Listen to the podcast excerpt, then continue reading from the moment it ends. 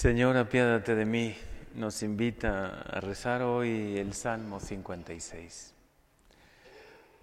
Qué bella oración. Ten piedad, ten misericordia de mí, Señor.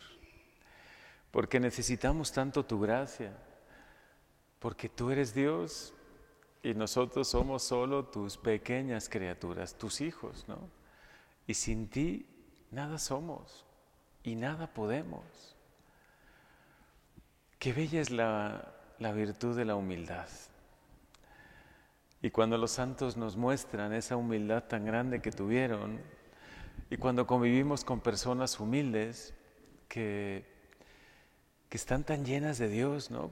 Cuanto más lleno un corazón de Dios, muestra más la humildad.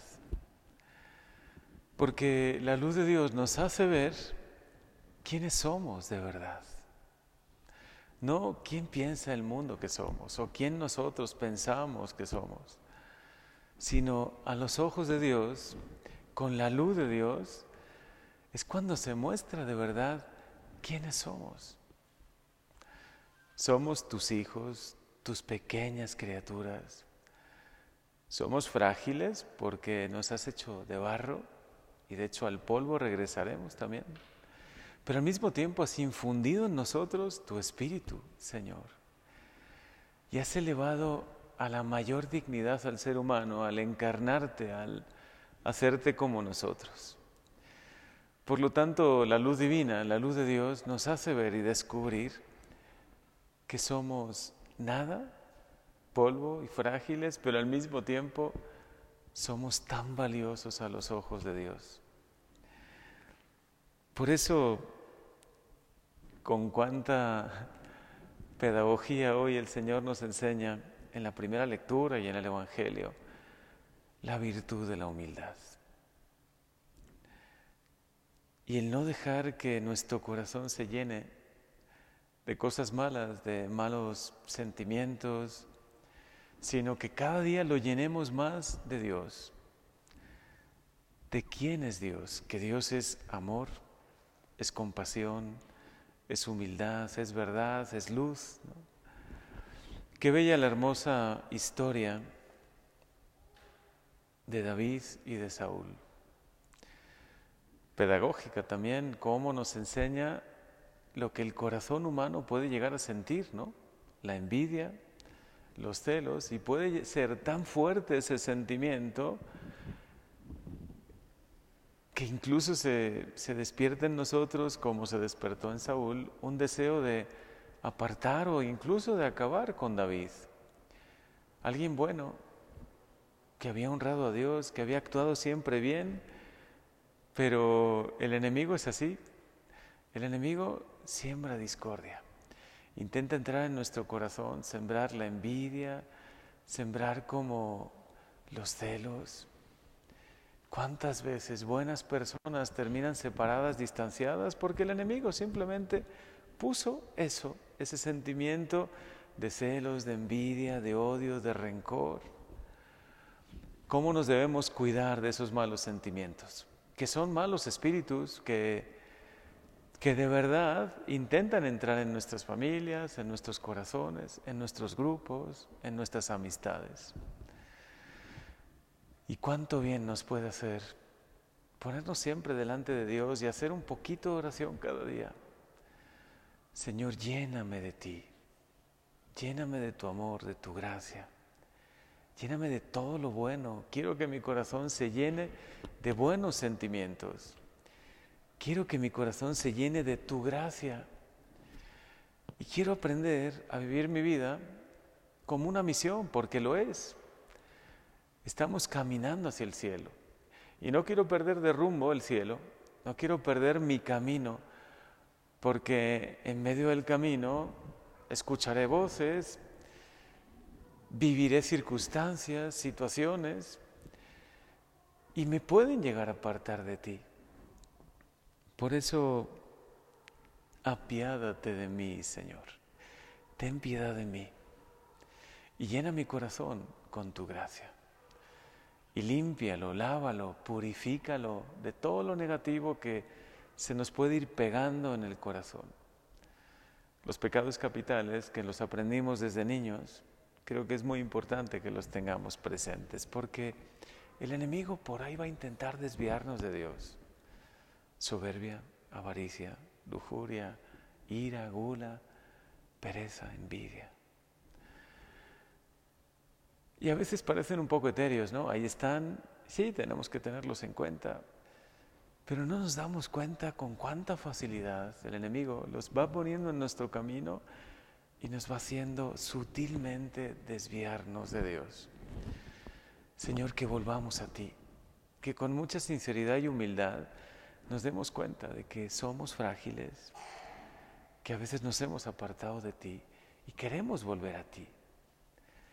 Si hay algo en nuestro corazón que descubrimos de soberbia o de envidia, como hoy descubrimos en un corazón bueno, que ha servido mucho a Dios, como el de Saúl, ¿no? Que lo descubramos y digamos, yo quiero rechazar de mi corazón, de mi vida, todo eso que ha puesto el enemigo en mí y quiero acercarme a ti, Señor. Y te pido que tengas piedad de mí, que me llenes de todo lo bueno por eso es tan importante venir a la Eucaristía, alimentarse del cuerpo, de la sangre de Jesús, frecuentar los sacramentos como la confesión y ahí sincerarnos de verdad. No tener miedo arrodillarnos con humildad y pedirle perdón a Dios y decirle, perdón Señor, qué soberbio he sido, cómo se ha colado en mí la envidia, cómo ha podido colarse en mí la ira, la gula o cualquier otro, ¿no? De esos pecados. Y no solo combatir lo negativo, sobre todo llenarnos de lo positivo. El ser humano tiene un corazón diseñado por Dios, hecho por Dios, creado por Dios para llenarse de Él, llenarnos de la gracia de Dios, llenarnos de lo positivo, llenarnos de su luz, de su amor, de su misericordia, de su comprensión. Con esto termino, pero qué bonito evangelio también el Señor nos regala, ¿no? Él escoge a quien Él quiso. A mí siempre me ha sorprendido esa frase, ¿no? Llamó Jesús a los que Él quiso. Es que es el amor de Dios, es su voluntad, es su querer, el que también te ha llamado a ti, porque te ha llamado. A todos nosotros nos ha llamado con amor personal nos ha llamado. Y debemos no olvidar esta llamada. Cada uno en su vocación, en su estado de vida, donde estés, siéntete profundamente amada por Dios, por Jesús. Siéntete profundamente amado por Él. Y después dice el Evangelio, para que se quedaran con Él, la labor principal, la misión principal de los discípulos es estar con Jesús también es la nuestra. ¿Qué apostolado podemos hacer si no estamos con Él, si no nos llenamos de Él? Y después para mandarlos a predicar y para que tuvieran el poder de expulsar a los demonios. Jesús les da el poder contra el mal. Es que es el poder de la gracia, es el poder del bien que siempre vence el mal. Es el poder del amor de Dios que siempre vence el temor, envidia y todo lo negativo que a veces el otro, el enemigo, quiere poner en nuestros corazones. Por eso hoy díselo. Quizás estás celebrando un día importante hoy. Dale gracias por el don de tu vida. Dile gracias Señor. Yo sé que el don de la vida que me ha regalado es un don infinito. Solo en el cielo alcanzaremos a ver el don tan grande que es la vida. Porque no solo es este pequeño caminar por esta, por esta vida, breve caminar por la vida. Es la vida eterna la que Dios te regala. Es su amistad. Es Dios contigo siempre. Es un Dios que te llama a, a la amistad con Él, a llenarte de todo lo bueno, a llenarte de fe, de amor, de esperanza, de misericordia, de ternura a tu corazón y con la luz de Dios a ir discerniendo lo que tienes que ir sacando de tu vida y de tu corazón para que quepa de verdad toda la gracia de Dios, ¿no? El Señor te quiere llenar con su gracia y con su amor, pero no puede entrar en un corazón que ya está lleno de sí mismo. Y yo lo he descubierto mucho en mi vida. yo creo que todos nosotros lo descubrimos, ¿no? Cuando más estamos llenos de nosotros mismos, de nuestros pensamientos, de nuestras pequeñeces, Dios como que sí quiere entrar, pero no puede entrar del todo. Vacíate de eso y dile, ahora sí Jesús, tienes el corazón libre, de puertas abiertas para que tú entres con tu gracia, para que me llenes con todo lo bueno y para que vayas sacando de mí lo negativo, que siempre tenemos un poquito ahí, ¿no?